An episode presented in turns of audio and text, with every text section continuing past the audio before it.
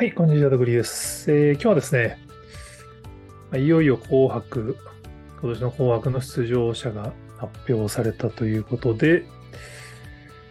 ちょっとそれに関わる、まあ、旧ジャニーズ事務所ですね、スマイルアップの所属タレントのちょっと新しいチャレンジについて、Yahoo に記事を書きましたので、ご紹介したいと思います。元記事は、えーと、紅白出場者ゼロ報道の裏側で注目すべきトラビスジャパンとなにわ男子の新しい一歩っていう記事を逆に寄稿したんですけど、この記事を書いた段階では紅白歌合戦の出場者まだ発表されてなかったんで、まあ、2人ぐらいはいるんじゃないかとかゼロなんじゃないかみたいないろんな報道があったんですけれども、えー、本日出場歌手、まあ、これから特別出演とかも増えるらしいですけど、まあ、一旦発表され、まあ、事前に報道されていたように、まあ、スマイルアップ所属タレント、まあ、旧ジャニーズ事務所の所属タレントが一人もいないっていうね、なんか44年ぶりとかなんかそういうレベルらしいですけれども、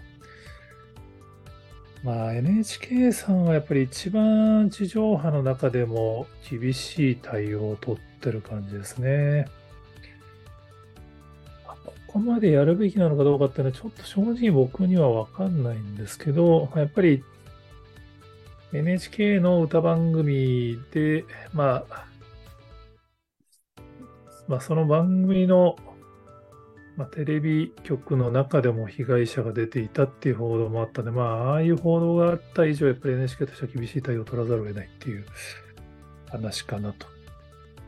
あ、とやっぱり新会社がまだ形が見えないのは、これ痛いですよね。まあ、11月頭ぐらいに新会社が固まって、まあ、新しい動き方が見えるんで、それをもとに数組ぐらい出るっていう手打ちはあるのかなと思ってましたけども、まあ、新会社もまだ指導してないですから、ゼロになったという感じですね。まあ、これやっぱファンの方からするとまあ残念だと思いますが、まあ、一方で、ちょっと来年に向けて、まあ、いいニュースというか、ちょっと新しい取り組みをトラビスジャパンとなにわ男子がしてくれてるのは、ちょっと個人的には非常に、まあ、期待するというか、まあ、これが来年のスタンダードになるといいなというのがちょっと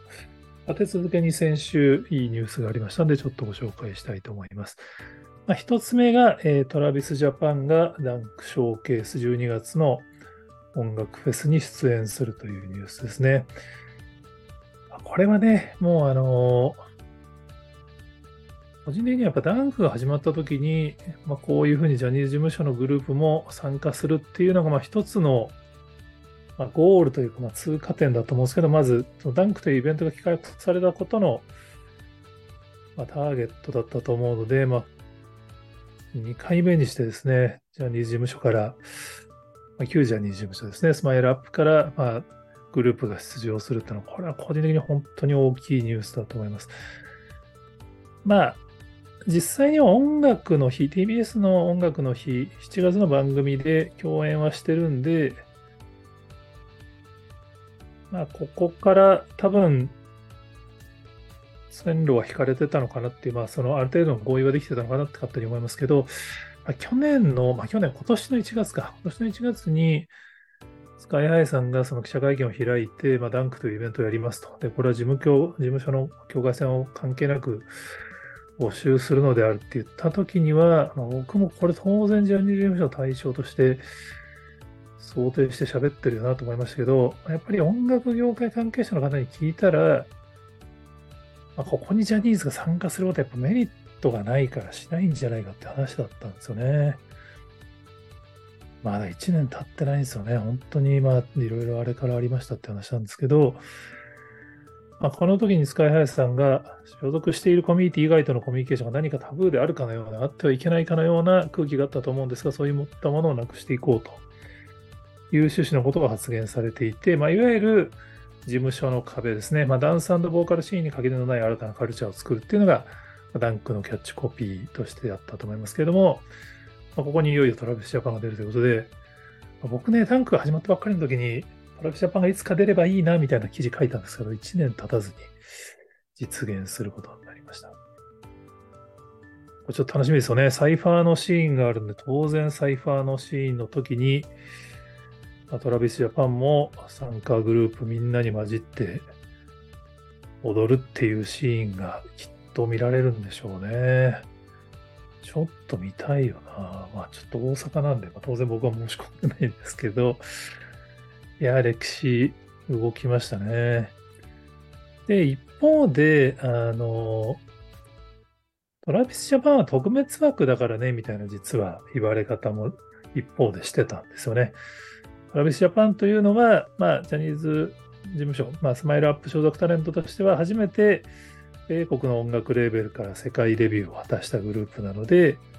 まあ、特別なんだと。だからまあコラボ枠としてもトラビスジャパンがこういうのややり続けることになっちゃう可能性もあるよねみたいなのがあったんですけど、今回もう一つ大きかったのは、なにわ男子がですね、ベストヒット歌謡祭で INI と BE:FIRST とコラボするんですよね。なにわ男子はどちらかというと、まあ、藤島社長、ジュリー社長が推してたという話も聞いてますけど、まあ、本当かどうか知らないですけど、どちらかというと従来型の売り方をしていたグループで、まあ、ジャニーズ的には従来、まあ、王道のやり方のグループだったので、まあ、その、多分いわゆる SNS 活用とかもあんまりしてないグループだと思います。トラビスジャパンのように、そういう新しい取り組みをやる側のグループじゃなかった方の人たちが、今回コラボやれたら、これはね、もう一つ大きいと思いますね。トラビスジャパンだけが特別枠としてこういうことやっていくんではなくて、他のグループもやっていくのであるっていうものの一歩目になってるといいなっていう。まあ、実際にはダンクも、まあ、スカイハイさんの企画ではありますけど、日テレの番組ですし、まあ、日テレの番組でもあるイベントですし、ベストヒット歌謡祭も日テレさんなんで、この辺は多分いろいろそういうバランスの取り方をなんだろうなとは思うんですけど、やっぱね、ジャニーズ事務所がその他の事務所のグループと、まあ、同じ番組に出ることすら NG を出す傾向にあったという、まあ噂ですんで、まあ、そういう事務所が、まあ、こういうコラボっていう同じ曲を違うグループと一緒にやるっていうことに踏み出しているっていうのは、来年に向けてこれが普通になるっていうのをちょっと期待する意味では、大きいニュース2つなんじゃないかなと思ってたりします。まあ、今年はね、やっぱりその、いわゆるジャニーズファン、まあ、スマイルアップファン、まあ、各アーティストのファンの方々からすると、本当に辛い1年だったとは思うんですけど、でも一方でやっぱりその、この1年によって、まあ、従来型の、まあ、日本の芸能界の悪いところっていうのがある意味一気に生み出しできる結果になっている可能性は高いと思うので、まあ、それによって従来のあの、まあ、旧ジャニーズ事務所所属グループの方々が、まあ、やりたくてもできなかったようなことっていうのをこれからはできるようになるっていう意味で言うと、まあ、非常に大きな変化になるんじゃないかなって。まあいい方にね、あの、なってくれるといいなって。まあ、まずは新会社がちゃんと立ち上がって、まあ、エージェント制にするっていうのがちゃんと機能するっていうのがまず第一歩ですけれども、個人的には、新しい社長さんもある意味改革派という意味ではいい組み合わせになるんじゃないかなと思いますけどね、ちょっとこの記事書いたら、あの、あのこの記事書いてる人は新社長をなんか認めてるみたいだから、あの、あっち側だなっていう、まあ、いわゆる敵側だなみたいな感じの 投稿もされてしまったので、ファンの方からするとなんか外から変な経営者がやってくるっていうふうに思ってる人もまだ少なくはないんだと思うんですけど、個人的にはあの人は、まあ、いわゆるこの従来の芸能事務所のルールに対して挑戦してきた側の方なので、まあ、そういう方が、ま、この、まあ、キュージャー事務所、スマイルアップ所属タレントをリードするっていう意味では、